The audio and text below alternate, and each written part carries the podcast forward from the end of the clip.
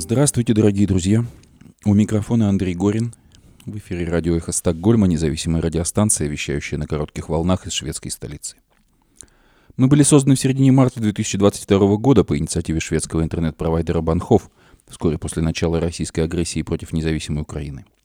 Сегодня 16 февраля 2024 года. Полномасштабная война продолжается уже 723 дня. Эхо Стокгольма в эфире по вторникам и субботам на коротких волнах в диапазоне 31 метра, частота 9670 кГц в 10 вечера по Киеву и в 11 часов по Москве. Мы выкладываем наши программы на платформах Telegram, SoundCloud, Apple Podcast и YouTube. Напомню, что 23 и 24 февраля в Вильнюсе пройдет 12-й форум «Свободной России». Формы для регистрации участников, аккредитации СМИ и вопросов размещены на сайте и в медиа форума. До встречи на форуме в Вильнюсе. Сегодня в нашем выпуске. Путинский режим убил Алексея Навального. Выдающийся политик погиб сегодня в российском застенке. Навальный систематически подвергался пыткам в колонии. Как убивали главного путинского противника. Как будут помнить Алексея Навального, лидер оппозиции России и борец против коррупции. Вехи жизни и судьбы погибшего политика. Россия убивает людей, мечтающих о лучшем будущем. Международная реакция на гибель Навального продолжает поступать – Министр иностранных дел Швеции Табиас Бильстром выступил одним из первых. Никаких версий, кроме убийства, у нас не остается. Российские политические и общественные деятели реагируют на гибель Алексея Навального. Цветы Навальному. Во многих городах России стали появляться цветы, возложенные к памятникам жертв политических репрессий, а также проходят акции и пикеты. Путин убил Навального. В десятках странах мира люди выходят на акции памяти Навального под такими лозунгами. Другим новостям. Украина нанесла удар по российскому десантному кораблю «Цезарь Куников», который затонул у побережья аннексированного Крыма. Рекордное число стран-членов НАТО намерены в этом году выполнить взятые на себя обязательства расходовать на оборонные нужды не менее 2% от размеров своей экономики. Страны-члены НАТО обязались поставить Украине миллион дронов. Россия не будет довольствоваться одной только Украиной. Глава МИД Франции предупредил о последствиях победы России в войне. Не повторять с Путиным ошибок, допущенных с Гитлером. Дэвид Кэмерон призвал Конгресс США принять пакет помощи Украине. Хроника репрессий в России. Экс-глава мемориала Олег Орлов отказался защищать себя во втором процессе по делу о дискредитации. Мы предложим вашему вниманию сегодня фрагменты стримов и прямых эфиров различных медиа, посвященных погибшему Алексею Навальному.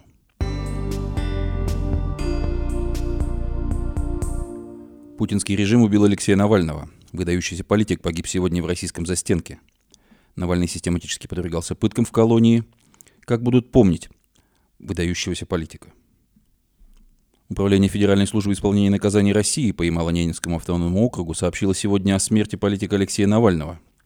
Как говорится в сообщении, 16 февраля Навальный после прогулки почувствовал себя плохо, практически сразу потеряв сознание. Семья и сторонники политика не получали до настоящего времени подтверждений – о его смерти. Алексей Навальный оставался главным оппозиционным политиком в России даже в тюрьме, где провел последние три года. Он продолжал все время говорить на неудобные для российской власти темы. Дела против Навального однозначно политически мотивированные. Защита политика неоднократно называла обвинения в его адрес абсурдными. Международные организации признавали его политическим заключенным. Из колонии, появляясь по видеосвязи на судах, Навальный призывал россиян, в частности, выступать против войны в Украине. Почти 10 лет с момента убийства Бориса Немцова Алексей Навальный оставался главным российским оппозиционером. Его преследовали, его пытались отравить, напугать, добиться его отъезда из страны, но он продолжал обличать коррупцию режима Владимира Путина. В Кремле расследование Навального и его команды публично игнорировали. Сам Путин годами не называл лидера российской оппозиции по имени, лишь иногда этот человек или этот гражданин. В августе 2020 года Алексея Навального пытались отравить.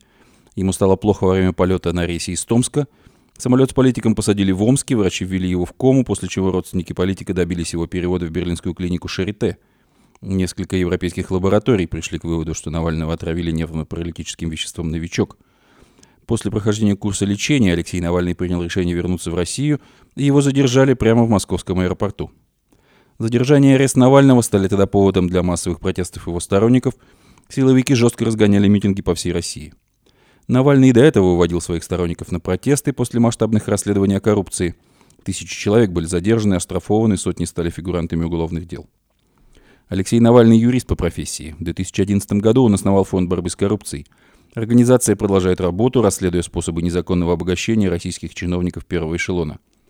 В 2013 году Алексей Навальный баллотировался на пост мэра Москвы и занял второе место. В 2017 году он предпринял попытку баллотироваться в президенты России, но ЦИК отказался регистрировать его в качестве кандидата. С 2011 года Алексея Навального не раз пытались осудить по уголовным делам, которые он и его сторонники назвали сфабрикованными. В 2014 году суд признал Алексея Навального и его брата Олега виновными в мошенничестве по делу Киров Леса. Олег Навальный получил 3,5 года реального срока, Алексей – условный срок. Судимость мешала оппозиционеру баллотироваться на выбранные должности. В 2018 году Алексей Навальный выиграл по этому поводу дело против российских властей в Европейском суде по правам человека. В марте 2022 года, после его возвращения в Россию, суд приговорил Навального к 9 годам колонии общего режима, обвинив его в мошенничестве при сборе донатов и неуважении к суду. В августе 2023 года его приговорили к 19 годам колонии особого режима по делу об организации экстремистского сообщества. Алексею Навальному было 47 лет. Он родился в военном городе Бутынь Московской области. Его жена Юлия и двое детей вынуждены были покинуть Россию.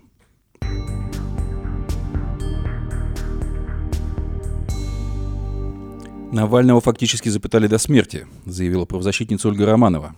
Конечно, это убийство Навального, и нет никакой причины не узнать заказчика. Заказчика зовут Путин Владимир Владимирович. Заказ на убийство Навального никто не отменял, и вот заказ исполнил, говорит правозащитница. Напомним, как систематически подвергали пыткам и убивали Навального в колонии. Навального постоянно помещали в ШИЗО, в штрафной изолятор. За время заключения его 27 раз отправляли туда – Последний раз это случилось 14 февраля, где он должен был пробыть 15 суток. В сумме он должен был провести в ШИЗО 308 дней. Навальному отказывали в медицинской помощи. 2 января Алексей Навальный попросил перевести его в медсанчасть в связи с резким ухудшением здоровья.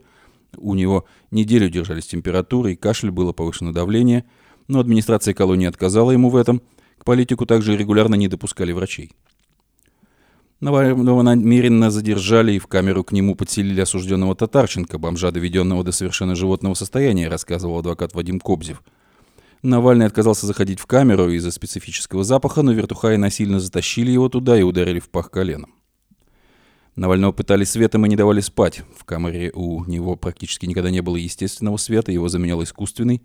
Навальный жаловался на невозможность нормально поспать из-за этого, но колония проводила замеры и утверждала, что все в порядке – к оппозиционеру, признанному склонным к побегам, по ночам постоянно приходили с проверками, каждый час светили в лицо фонариком, громко объявляя, что заключенный на месте. Так убивали Алексея Навального.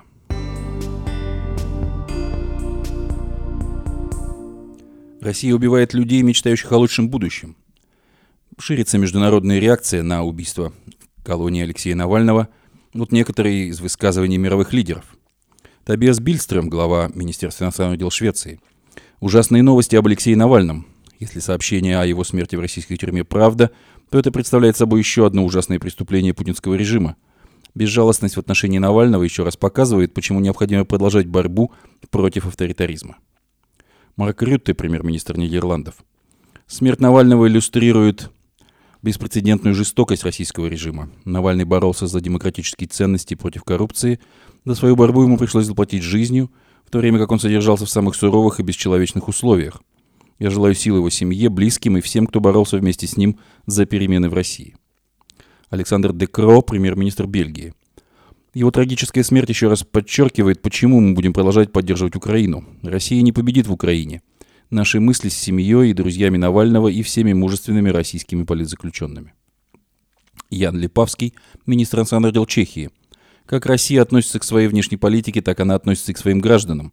Она превратилась в жестокое государство, которое убивает людей, мечтающих о лучшем будущем, таких как Немцов или теперь Навальный, заключенный в тюрьму и замученный до смерти за то, что противостоял Путину.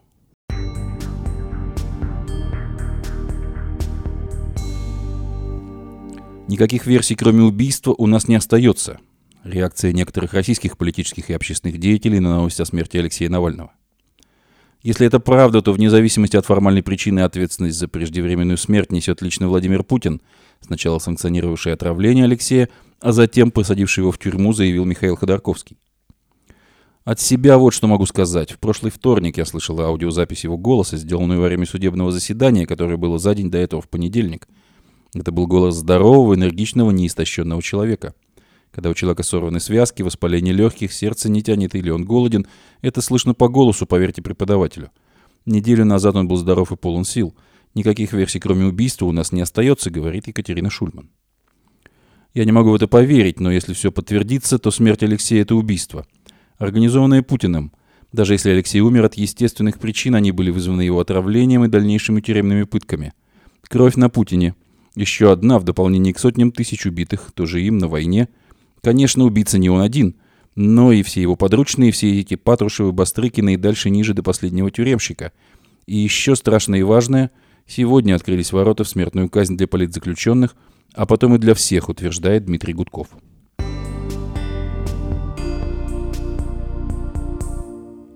Цветы Навальному. Во многих городах России стали появляться цветы, возложенные к памятникам жертв политических репрессий. Цветы лежат в Москве, Кирове, Санкт-Петербурге, Нижнем Новгороде, Пскове, Серове, Томске, Новосибирске и многих других местах. У некоторых памятников также лежат фотографии Навального и небольшие плакаты – в Ульяновске люди в гражданской одежде фотографируют тех, кто приносит цветы, а после этого сразу их убирают, сообщает Автозак Live. А в Новосибирске полиция убрала цветы и оцепила памятник жертвам политрепрессий, сообщает Сибирь Медиа. Власти в России готовятся бить и карать выходящих с протестами, как можно заключить, хотя бы из сообщения, опубликованного Московской прокуратурой.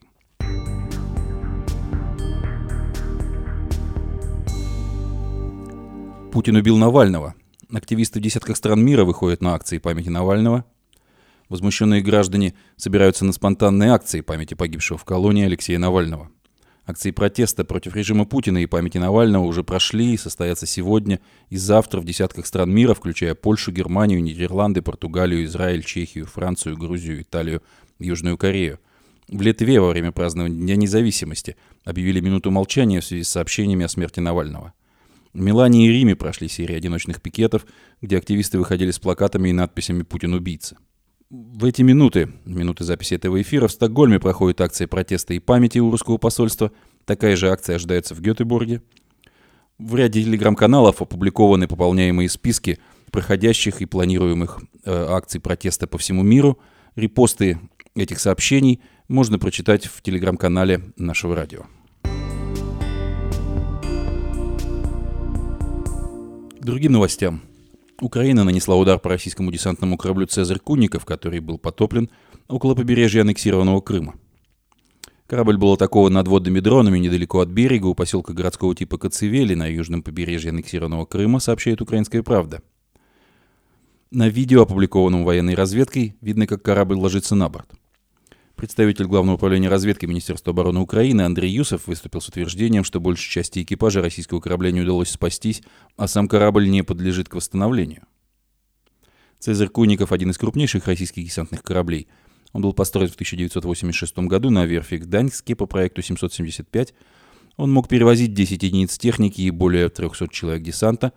Штатный экипаж — 87 человек — Корабль участвовал, в частности, в военном конфликте между Россией и Грузией в 2008 году, снабжал российскую группировку в Сирии и участвовал в российском вторжении в Украину. В 2022 году он был поврежден ракетным ударом в ВСАУ в порту украинского Бердянска.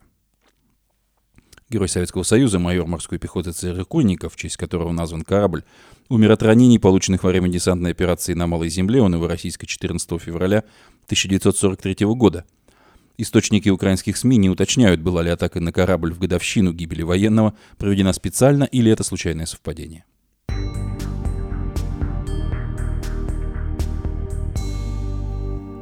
Восемнадцать стран НАТО в этом году потратят на оборону не меньше запланированных 2% ВВП. В прошлом году их было лишь 11. Рекордное число стран-членов НАТО намерены в этом году выполнить взятые на себя обязательства расходовать на оборонные нужды не менее 2% от размера своей экономики, заявил генеральный секретарь НАТО Йен Столтенберг, добавив, что в прошлом году всего лишь 11 стран из 31 выполнили соответствующие финансовые обязательства. После аннексии России Крыма и развязанной ей войны на востоке Украины в 2014 году страны-участники Североатлантического договора договорились довести свои оборонные бюджеты до уровня как минимум 2% от ВВП. Однако вплоть до начала полномасштабной российской агрессии в Украине в феврале 2022 года лишь небольшая часть стран-членов Альянса достигала заявленной цели. В частности, Германия намерена лишь в этом году, впервые с начала 90-х, потратить на оборону более 2% ВВП, что составит порядка 71,8 миллиарда евро через регулярные и специальные бюджетные ассигнования. Общая сумма германских расходов на оборону засекречена. Представитель Минобороны страны заявил, что расходы резко выросли после российского вторжения в Украину. При этом долгие годы Германия была одной из стран НАТО с самыми низкими военными расходами в процентном отношении. Главным образом это было вызвано осторожным отношением властей к любым тратам на вооружение и армию, учитывая роль страны во Второй мировой войне, а также исключительно миролюбивой политикой Берлина в отношении Кремля. В результате Германия долгое время была объектом критики, в частности, в бытность президентом США Дональда Трампа, а также некоторых других американских лидеров, которые указывали, что Вашингтон берет на себя непропорционально большую часть финансового бремени по защите Европы, в то время, когда слишком благодушно ведет себя в отношении Владимира Путина, накачивая его экономику сотнями миллиардов долларов на покупки российских нефти и газа. Однако отношение Берлина к военным расходам изменилось после начала развязанной Россией войны в Украине, которую канцлер Германии Олаф Шольц назвал поворотным моментом. Если так пойдет и дальше, то Германия может обогнать по этому показателю Британию и Францию, которые в настоящее время тратят на оборону больше других стран Европы. Показательно, что об этом грядущем увеличении расходов было объявлено вскоре после наделавшего шума выступления Дональда Трампа в Южной Каролине – Обращаясь к своим сторонникам на митинге, он, среди прочего, сказал, как в бытность президентом пригрозил некоему европейскому лидеру, что если его страна откажется исполнять свои обязательства по вкладу в общую коллективную оборону, он не станет защищать ее в случае российской агрессии. По словам Трампа, его резкая отповедь неназванному европейскому лидеру произвела желаемый эффект. Они стали вкладывать миллиарды, потому что по счетам нужно всегда платить, довольно резюмировал тогда Трамп. Однако министр обороны Германии Борис Писториус заявил, что новый подход Берлина к военным расходам не связан с высказыванием бывшего американского президента. «Было бы очень хорошо, — сказал Писториус, — перестать смотреть на возможного кандидата в президенты США от республиканской партии как кролики на удава и начать самим выполнять свои обязательства». Канцлер Германии Олаф Шольц заявил, что у его страны будет самый высокий оборонный бюджет в Европе и что Германия сохранит целевой показатель в 2% ВВП на ближайшие десятилетия ради безопасности и надежности. Обязательства НАТО по взаимной защите не имеют ограничений, все за одного, один за всех. Любой пересмотр гарантий коллективной обороны безответственен и опасен. Никто не имеет права играть с безопасностью Европы. Мы будем укреплять НАТО для безопасности Европы, написал Олаф Шольц в своем аккаунте в соцсети X. Эстония, которая и так является бесспорным лидером по размерам военной помощи Украины в процентном отношении, относительно размеров своей экономики заявила, что ее оборонный бюджет в этом году превысит 3% ее экономического производства, а также, что 0,25% ВВП будет непосредственно представлено в качестве военной помощи Эстонии и Украине. Глава эстонской разведки Као Розин предупредил во вторник, что в случае, если страны-союзницы не примут энергичных мер по укреплению своего оборонного потенциала в качестве рычага сдерживания военных аппетитов Кремля, то в ближайшие десятилетия Европа может оказаться в состоянии прямого вооруженного конфликта. Выступая перед журналистами в среду, 14 февраля, генеральный секретарь НАТО Йенс Столтенберг сказал, что ощутимый рост числа стран, готовых выделить в этом году 2% своего ВВП на оборону, стал еще одним рекордом и шестикратным увеличением по сравнению с 2014 годом, когда только три страны-союзника достигали этой цели. Столтенберг также отметил, что в целом страны Европы и Канада дополнительно потратят на оборону 600 миллиардов долларов – при этом он признал, что, несмотря на очевидный прогресс, некоторые из членов Альянса, на деле это 13 стран из 31, еще не достигли поставленной цели, и им предстоит еще пройти собственный долгий путь. Отвечая на вопрос BBC о высказываниях вероятного кандидата на пост президента США от республиканской партии, Столтенберг сказал, что любые предположения о том, что НАТО не собирается защищать всех своих членов, подрывают безопасность каждого из нас – мы не должны давать Москве ни малейшего шанса сомневаться в нашей готовности и решимости защищать всех союзников, заверил Столтенберг. На вопрос, осознают ли США важность НАТО для самих американцев, он добавил, что Соединенные Штаты никогда не вели войн в одиночку. Полномасштабное вторжение России в Украину в 2022 году повлияло на оборонные расходы свободных стран, когда в прошлом году целевого показателя в 2% достигли 11 стран НАТО. По данным НАТО, в 2023 году США и страны, граничащие с Россией, такие как Польша и страны Балтии, потратили наибольшую долю своих национальных доходов на оборону по сравнению с более удаленными от ее границ членами Альянса.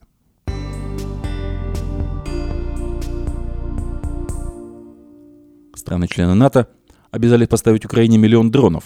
Это решение было принято по итогам двухдневных переговоров сначала в формате «Рамштайн», затем в формате Совета Украины-НАТО – сообщает корреспондент «Европейской правды» в Брюсселе. За последние несколько дней мы увидели новые обязательства союзников по помощи Украине, отметил генеральный секретарь НАТО Йенс Столтенберг. Ранее сообщалось о создании коалиции дронов, которую возглавят Великобритания и Латвия. Поставка ВСУ миллиона дронов станет первой договоренностью этой коалиции. Столтенберг отметил, что Альянс является практически эксклюзивным поставщиком военной помощи Украине. Вместе члены НАТО обеспечивают более 99% военной помощи, сказал он, особенно подчеркнув, что в случае поставок дронов Украине лидерство берут на себя не США, а европейские страны.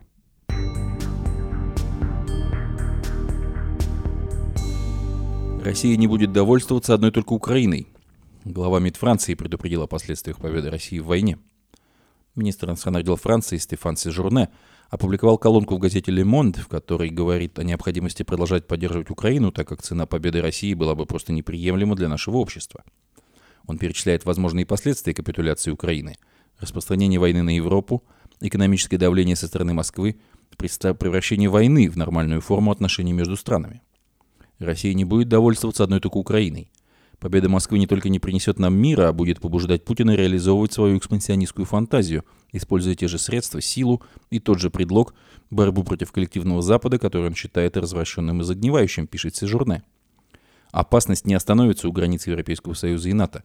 Наши союзники и партнеры в Восточной Европе уже столкнулись с этим, добавляет французский министр – по его мнению, прекращение поддержки Украины также не поможет борьбе с инфляцией и энергетическим кризисом, поскольку у России появятся беспрецедентные средства для экономического давления на Европу, а также для подрыва продовольственной безопасности. Именно поэтому усилия, которые европейские страны прилагают вместе с украинцами, вполне разумны. Не будем поддаваться искушению усталости и безразличия. Россия, потерпевшая неудачу на фронте, намерена победить, обескуражив нас, убедив нас, что она имеет преимущество и что ничто не сможет помешать ее империалистическим целям – все не так. Россия не побеждает на Украине, пишет Стефан Сежурне. Колонка министра иностранных дел Франции была опубликована в преддверии визита во Францию президента Украины Владимира Зеленского. В пятницу он проводит переговоры с французским лидером Эммануэлем Макроном. Президенты также должны подписать двустороннее соглашение о сотрудничестве в сфере безопасности.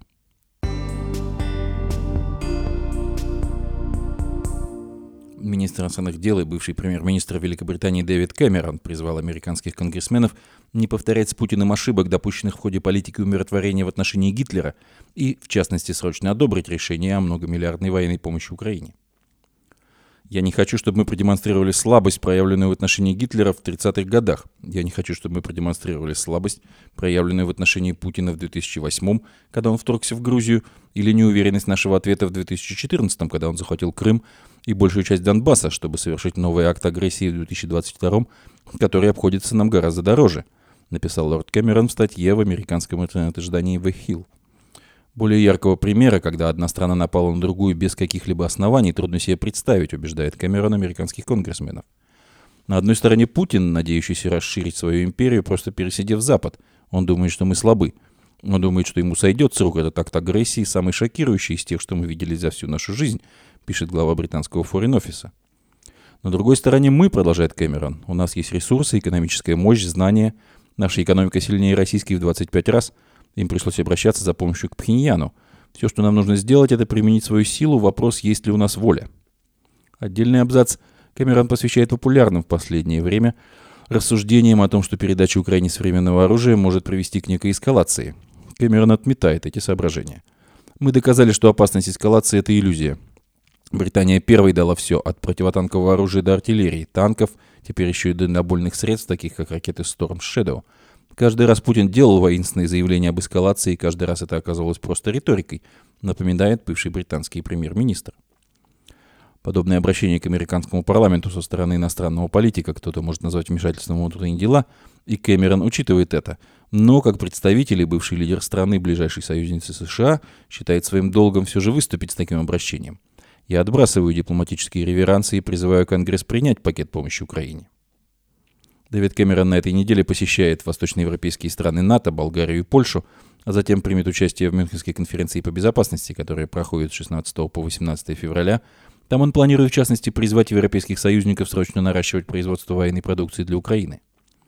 В начале этой недели Сенат США после долгих дебатов проголосовал за пакет военной помощи Украине, Израилю и Тайваню на сумму 95 миллиардов долларов, 60 миллиардов из которых предназначены Украине – Теперь пакет должен пройти утверждение в Палате представителей, где большинство имеют республиканцы. Против принятия пакета, однако, выступает лишь часть республиканцев и президент США Джо Байден и его однопартийцы в Конгрессе и те республиканцы, что согласны с необходимостью срочной помочи Украине, призывают вынести пакет на голосование, будучи уверенными, что он соберет большинство.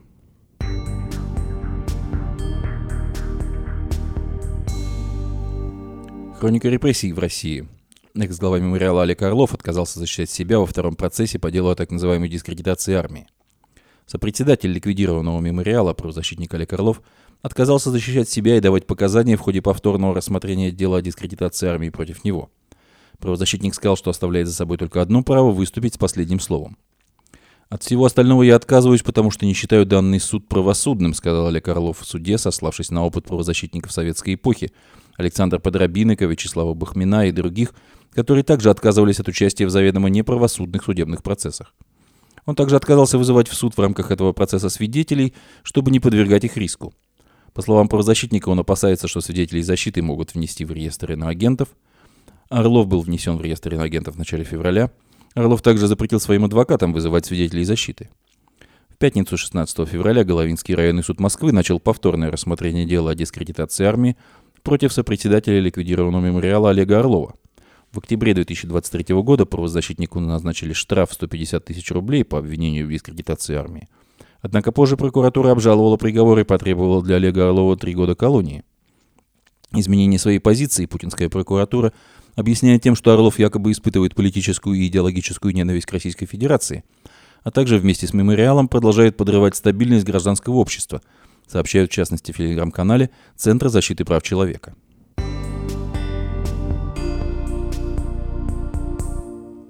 Сейчас мы предложим вашему вниманию фрагменты стримов и прямых эфиров различных медиа, посвященных погибшему сегодня Алексею Навальному.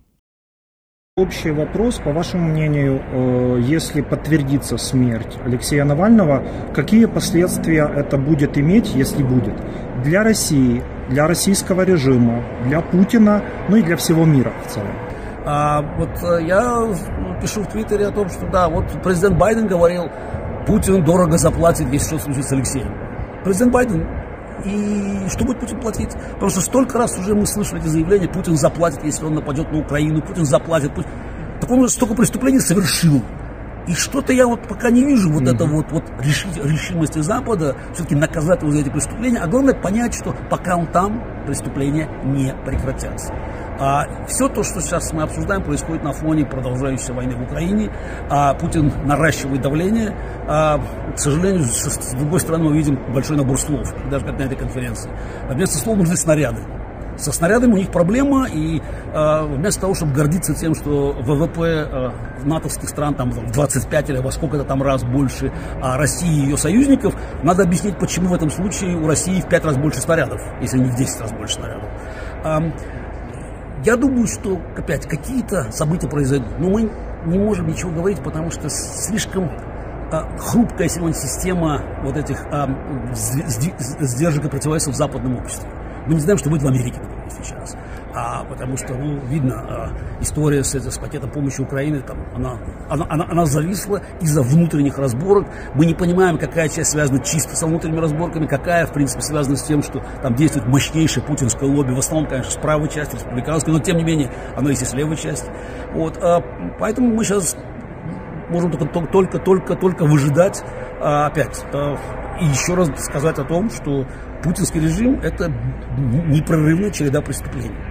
А, ну, если эта смерть а, подтверждается, и а, а, вот Запад должен зафиксировать факт, что а, самый видный оппонент Путина, живущий в России, был фактически ликвидирован, опять на глазах всего мира, ну, есть политическая воля на Западе или нет, это тоже момент истины наступает. А, а, я хотел бы верить в то, что на Западе все-таки появится политическая воля, а, а, наконец, заговорить о переменах в России кардинальных, но я боялся бы загадывать.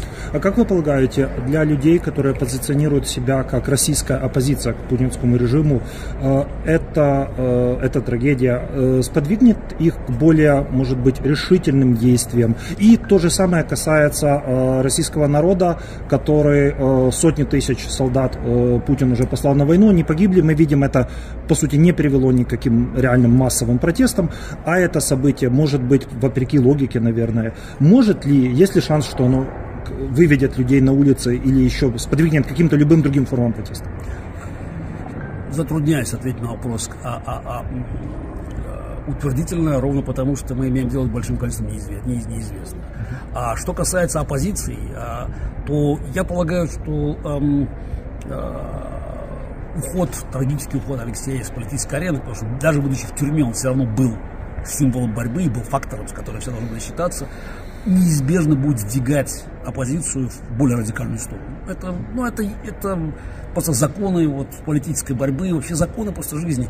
Кровь, она на самом деле всегда приводит к радикализации. Мы же видим, как это произошло в Украине на самом деле. Этот процесс, процесс а, не поддается контролю. Но совершенно очевидно, что такая смерть, смерть такого человека, такого масштаба, она сдвигает политическую всю а, конструкцию в сторону, в сторону большего, большего радикализма. Что произойдет в России, трудно сказать. А мы не видим сегодня протеста там, но совершенно очевидно, что подспудно зреет недовольство. Но оно, безусловно, есть. Мы его просто не можем увидеть.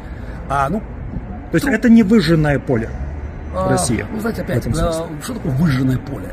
А, все запуганы, да, все, да, да, да, отдельных все, людей выбросили, кого-то посадили. Безусловно, все, да, да, все запуганы, людей выбросили, посадили, убили. Тем не менее, есть, есть 40 миллионов человек. Мы просто знаем, что все равно там 15% против войны были по моральным соображениям. Ну, они были. Вот это тот самый крымский консенсус 86-14. Ну, мы видели более-менее по демонстрации в первые две, две недели после полномасштабного вторжения два года назад. То есть, на самом деле, это, это количество людей в России есть. Часть из них уехала, часть вынуждена была вернуться. Но, тем не менее, ну, общество, оно, оно не, не, не безнадежно. Совершенно очевидно, что на сегодняшний день потенциала для свержения режима даже близко нет. Для массового протеста потенциала тоже нет. Но, опять, такие события могут к чему-то приводить. А, я не сомневаюсь, что если, если а, такая траурная церемония будет в Москве, то там мы можем увидеть количество людей, которые зашкалят все ожидания. А, поэтому не исключено, что они будут искать другие способы, как бы опять незаконные. А, то есть тень Навального все равно угроза. И совершенно очевидно, что, что они будут с ней бороться даже, даже, даже после его смерти. А, ну, что касается и, и России, и Запада, возникла новая ситуация, а, в которой все должны быть какие-то решения принимать. То есть наша позиция неизменно остается. Режим преступный, а, но свержение режима возможно только после украинской победы. Победа Украины – это шаг к свободе России. А, поэтому как бы ничего, скажем, позиции моей, моих коллег а, не меняется здесь. А, другое дело, что не исключено, что вот это трагическое сообщение, оно увеличит количество наших сторонников. Привет, это Сергей Пархоменко. И это моя реплика в сторону. Самая страшная реплика которую мне предстоит сделать. Они убили Навального. Навального убил Путин. Навального убила там машина, которую Путин создал специально для убийства. Для убийства сотен тысяч людей. Для уничтожения миллионов судеб. Та самая машина, которую он создал для того, чтобы начать войну. Он не остановился перед войной, он не остановится и перед убийствами, как мы видим. И убийств будет еще много. Это одно из них. Но это, конечно, особенное убийство. Мы все задаемся вопросом, есть ли в России еще другой Навальный? Нет. В России нет сегодня другого Навального. И нам, наверное, очень долго придется ждать, пока Россия найдет еще одного своего Навального. Его возвращение в Россию – это возвращение на фронт. Мы же не удивляемся, когда видим человека, который берет в руки оружие и идет защищать свою родину от агрессора. Вот ровно так Навальный вернулся в Россию, чтобы защищать свою родину от агрессора. Вся разница в том, что агрессор внутри, в центре России, в Кремле. Его работа, его подвиг, его решение в этом смысле совершенно естественно. И удивляться этому не нужно.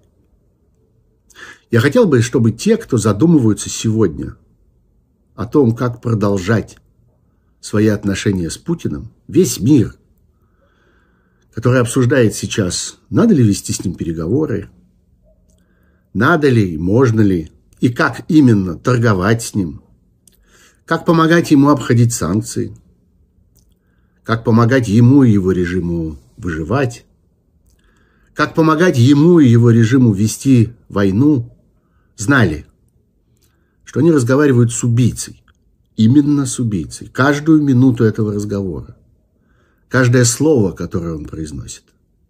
Это минута разговора с убийцей и слово, произнесенное убийцей, хладнокровным и жестоким. Этот убийца развязал войну в Чечне в самом начале своей президентской карьеры, тогда, когда ему нужно было побольше популярности. Этот убийца убивал Анну Политковскую, Наталью Стемирову, других людей, которые были ему неприятны, непонятны, которых он боялся потому, что эти люди позволяли себе сохранять свою точку зрения, свой взгляд на мир и на то, что он делает. Он убил Бориса Немцова, феврале 2015 года хладнокровно четырьмя выстрелами в спину у стен Кремля. И мы знаем, что это он, Путин, убил его, использовав для этого всю свою машину, весь свой фараонский режим. Теперь он убил Навального. Это его способ общения с окружающим миром.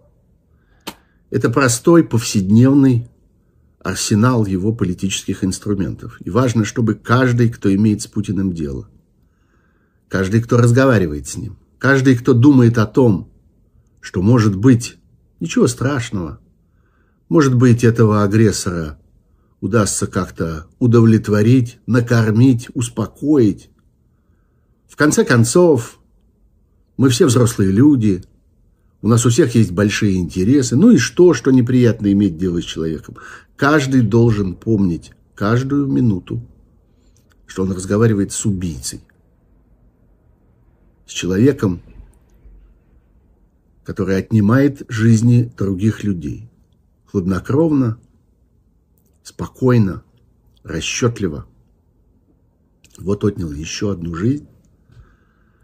Человека, который сознательно пошел на этот подвиг, который сознательно взял на себя эту работу и сделал ее до конца.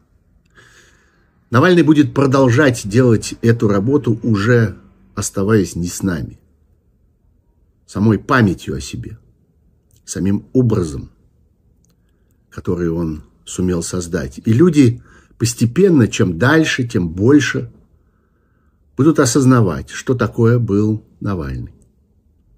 Человек, который посмел поднять голос против режима убийц, человека, который последовательно, день за днем, очень эффективно, очень изобретательно разоблачал этот режим, выворачивал его наизнанку, создал целую машину расследований, очень особенных, очень совершенных технологически, открыв и поставив на поток новые, совершенно невиданные инструменты этих расследований, создав целый новый стиль этих расследований, мы постепенно привыкли к ним. Мы постепенно стали относиться к ним, ну, как к какому-то потоку расследовательских сообщений, как к расследовательской рутине. Но ведь за каждым из них была громадная работа. Вспомним его расследование колоссальной, невероятной по масштабу коррупции, которая стала основой путинского режима. Вспомним грандиозное расследование машины убийств, которую создал Путин. Целых подразделений людей, смысл работы которых заключался в том, чтобы уничтожать людей, неугодных Путину. Они до сих пор существуют, они рассеяны по миру, но только теперь расследователи умеют находить их и таким образом умеют обезвреживать их, и таким образом умеют предотвращать новые и новые убийства. Это сделал Навальный. Навальный, который создавал бесконечные идеи, бесконечные инициативы. И даже сейчас, во время вот этого бессмысленного циркового процесса, который люди вокруг Путина называют выборами, он продолжал эти идеи предлагать. Он продолжал оттуда, из тяжелейшего заключения, из своего ШИЗО, из этих шести метров мокрого бетона, продолжал предлагать. И мы обсуждали это. Это каждый раз становилось событием – это каждый раз становилось темой для осмысления, для дебатов, для критики, для того, чтобы каждый определил свою позицию в отношении этих инициатив. Снова и снова Навальный овладевал нашими спорами, нашим представлением о мире. Навальный создавал для нас важные жизненные темы, в которые мы погружались. Вот этого ровно путинский режим убийц и не захотел больше терпеть. Зачем им нужен живой человек, который продолжает из этого страшного заточения, теперь уже из-за полярного круга, из самой страшной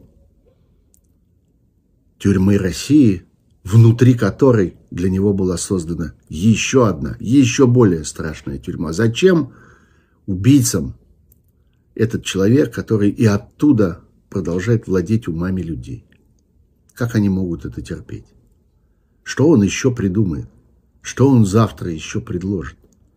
Что в этих его письмах, которые поразительным образом все равно оказывались на свободе, он пересылал их через адвокатов, он пересылал их через своих родных. Он имел сложный, изощренный код, шифр, систему общения с окружающим миром, с помощью которого он сумел доносить свои мысли. И я, например, абсолютно точно знаю, что это был он. Я вижу его письма, я вижу его почерк, я вижу его разговор со мной, и для меня нет ни малейшего сомнения, ни одной секунды сомнения, что я разговаривал с ним. И это был подвиг, то, что он находил в себе силы, находил в себе достаточно желания и мужества, чтобы продолжать этот разговор с миром, хотя от него хотели в сущности только одного, чтобы заткнулся. Он не замолчал до самого последнего дня и не молчал бы и дальше если бы не убили. Мы будем помнить это убийство. Это убийство одно из тех, за которые убийцам придется однажды ответить. Тем, кто отдавал приказ, тем, кто исполнял приказ, тем, кто был в промежутке и организовывал исполнение этого приказа, тем, кто оправдывал этот приказ – тем, кто пропагандистски обеспечивал исполнение этого приказа. Тем, кто цинично, отвратительно смеялся над жертвой этого убийства и над всеми теми, для кого это убийство стало страшным горем, важной вехой в жизни. Все они однажды ответят все они однажды заплатят. Заплатят раскаянием и заплатят ненавистью, отвращением к ним мира, всех вокруг, всех, кто когда-нибудь назовет вслух их имена. Но одно имя мы называем уже сегодня. Путин – убийца. Политолог Александр Морозов. Александр, здравствуйте. Михаил, добрый вечер. Добрый вечер. Эм, ну, вопросы мои примерно понятны. На самом деле, наша, как мне кажется, задача и цель сегодня, э, собственно, дожить этот день и как-то его попробовать уложить у себя в голове. Поэтому я хочу вам дать э, слово и спросить вас, что вы эм, думаете, как, можно ли это, можем ли мы уже политически осмыслять э, случившееся или пока ну, как на каком-то более личном уровне? Да, я думаю, сегодня день, когда э, без, без преувеличения в миллионах, так сказать, российских семей э, в той или иной форме вспоминают о Навальном. Э, и в первую очередь потому, что Навальный был, конечно, лидером, поколенческим лидером. Э, э, колоссальные симпатии были к нему среди людей его возраста и младше. И всех тех, кто охотно не только донатил ФБК, но и принимал участие и очень активно во всех этих избирательных кампаниях, которые были инициированы Навальным, и не только избирательных кампаниях, а разного рода политических кампаниях. Он был, конечно, самым изобретательным автором этих кампаний – Э, но э, здесь даже дело не в политике сейчас, а в том, что его стилистика, э, вот это действительно открытость, а, постоянное демонстрирование такой как бы целостной стилистики личности, его достоинство, с которым он всегда держался, образ семьи, который он демонстрировал сказать, в условиях вот все, всего этого кремлевского разврата у него, так сказать, сохранялась такая вот семья, которая э, всем была видна, и все думали, вот, так сказать, наша первая леди могла бы быть вот такой.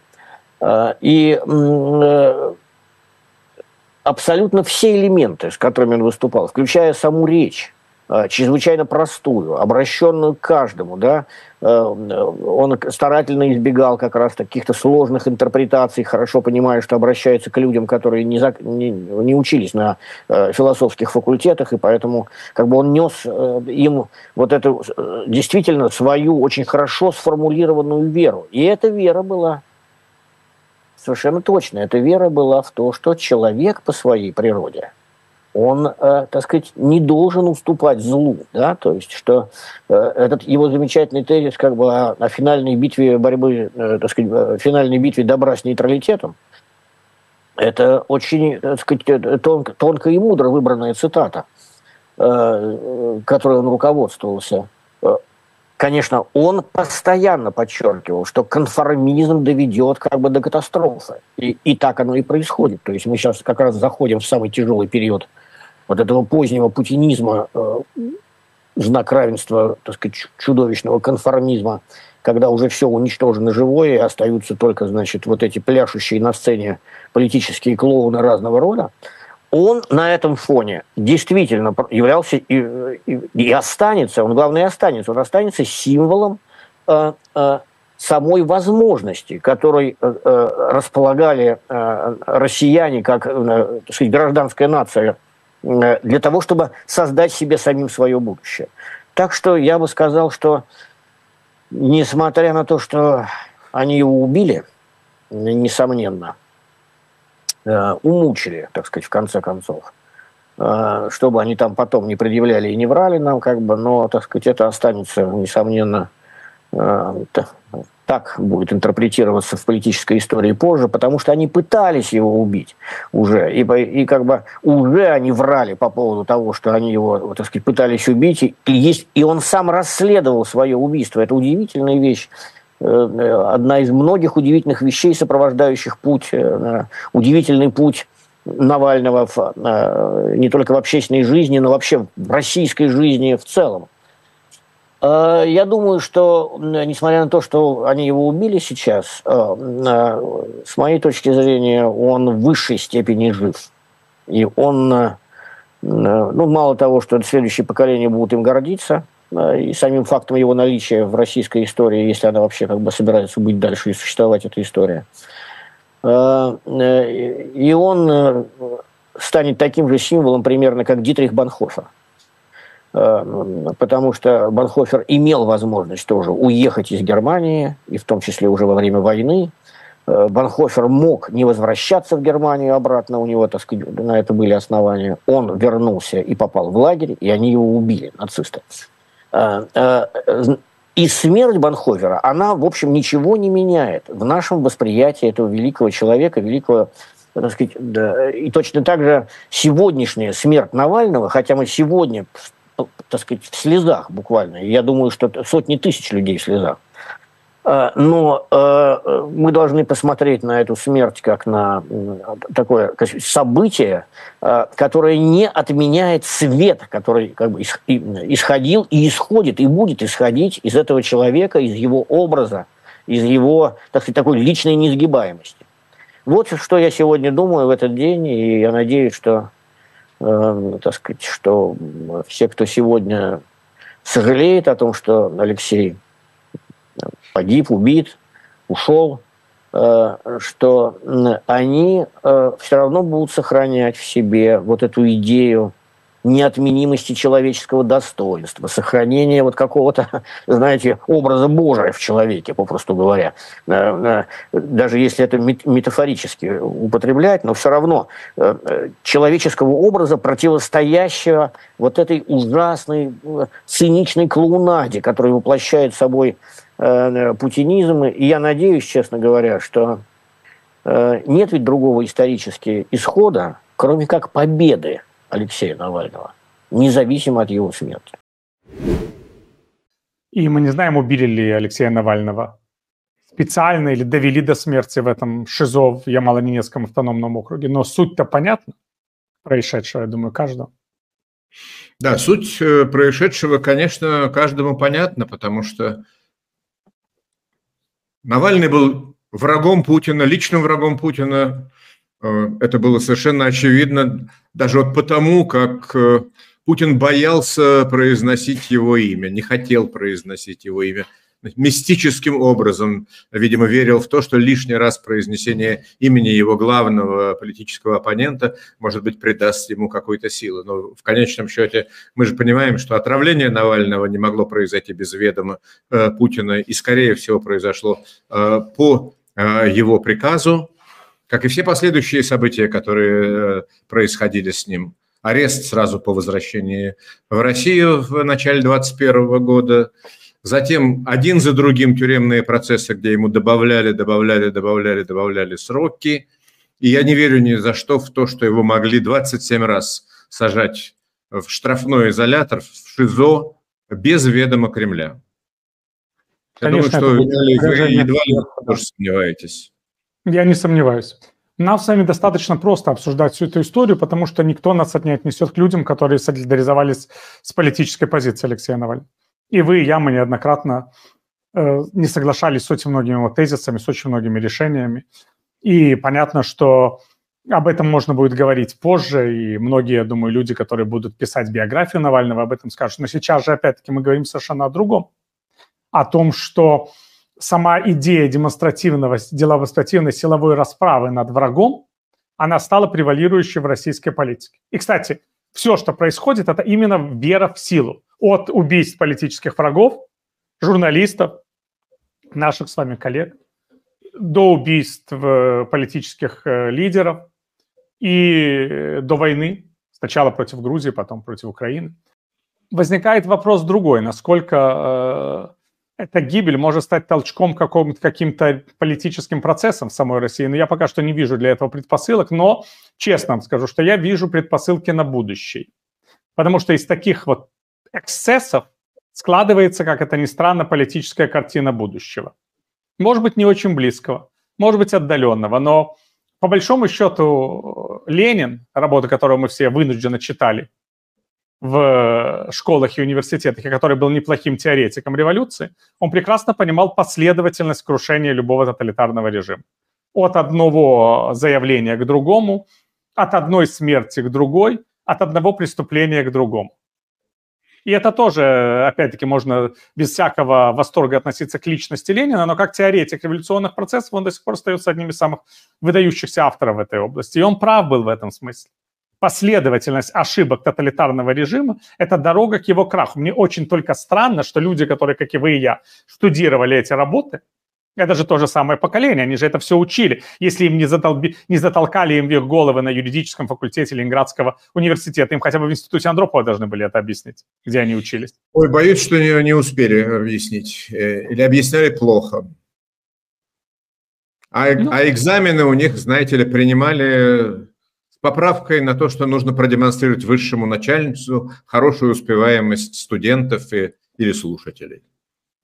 Ну, вот возможно, потому что я вижу, что у них нет никакого ощущения вот истории. То есть Путин может размышлять об истории там в своем этом интервью Токеру Карлсону э, со времен Рюрика, Великого Новгорода и прочее, но совершенно не понимает самого исторического процесса, то есть последовательных действий последствий своих поступков. Этого у него совершенно не присутствует. Вот он верит только в эту грубую, страшную силу. Понятно, что он сейчас всех напугал. Мы же видим, что на Западе каждый политик сейчас высказывается по поводу смерти Навального именно как об умерщвлении политического оппонента. Я не уверен, что Навальный был реальным оппонентом Путина в этой ситуации тоталитаризма, но это был человек, высказывающий противоположную позицию.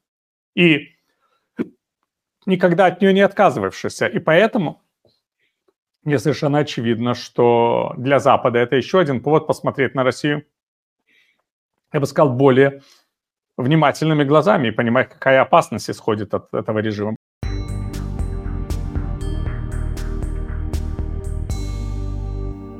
Вы слушали трансляции фрагментов стримов и прямых эфиров различных медиа, посвященных погибшему сегодня Алексею Навальному. Напомню, что 23 и 24 февраля в Вильнюсе пройдет 12-й форум «Свободной России». Формы для регистрации участников, аккредитации СМИ и вопросов размещены на сайте и в медиа форума. До встречи на форуме в Вильнюсе. Наша сегодняшняя программа подошла к концу.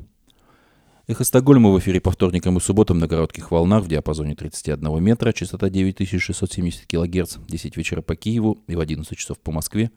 Мы выкладываем наши программы на платформах Telegram, SoundCloud, Apple Podcast и YouTube.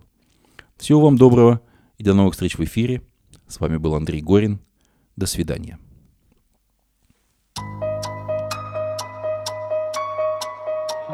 Тюрьма, как известно, в голове.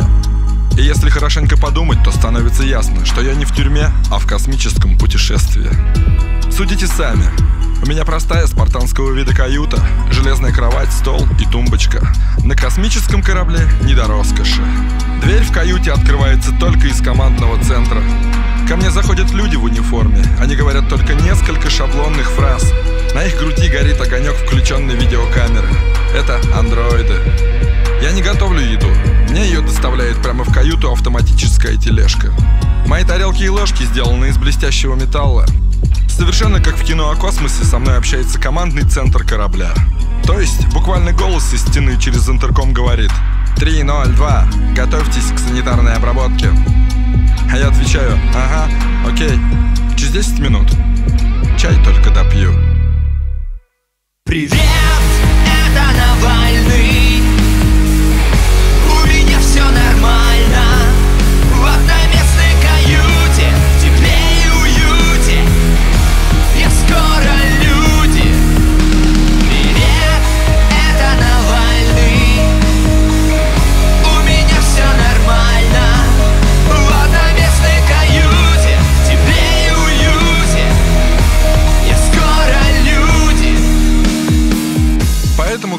Этот момент я понимаю, что я в космическом путешествии, летящий к прекрасному новому миру.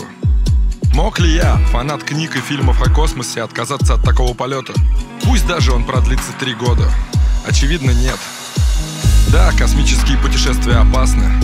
Можно прилететь, а там ничего нет. Полет может оказаться гораздо более долгим из-за навигационной ошибки. Случайный астероид может уничтожить корабль, и ты погибнешь. Но ведь часто приходит и помощь. Дружественный сигнал, гиперпространственный тоннель хоп, и ты уже на месте. Обнимаешься с родными и друзьями в прекрасном новом мире. Одно только есть большое различие с фильмами о космосе. У меня совсем нет оружия. А если на корабль нападут ксеноморфы? Сомневаюсь, что от них можно отбиться чайником. Пожалуй, заточу ложку о стену. Привет!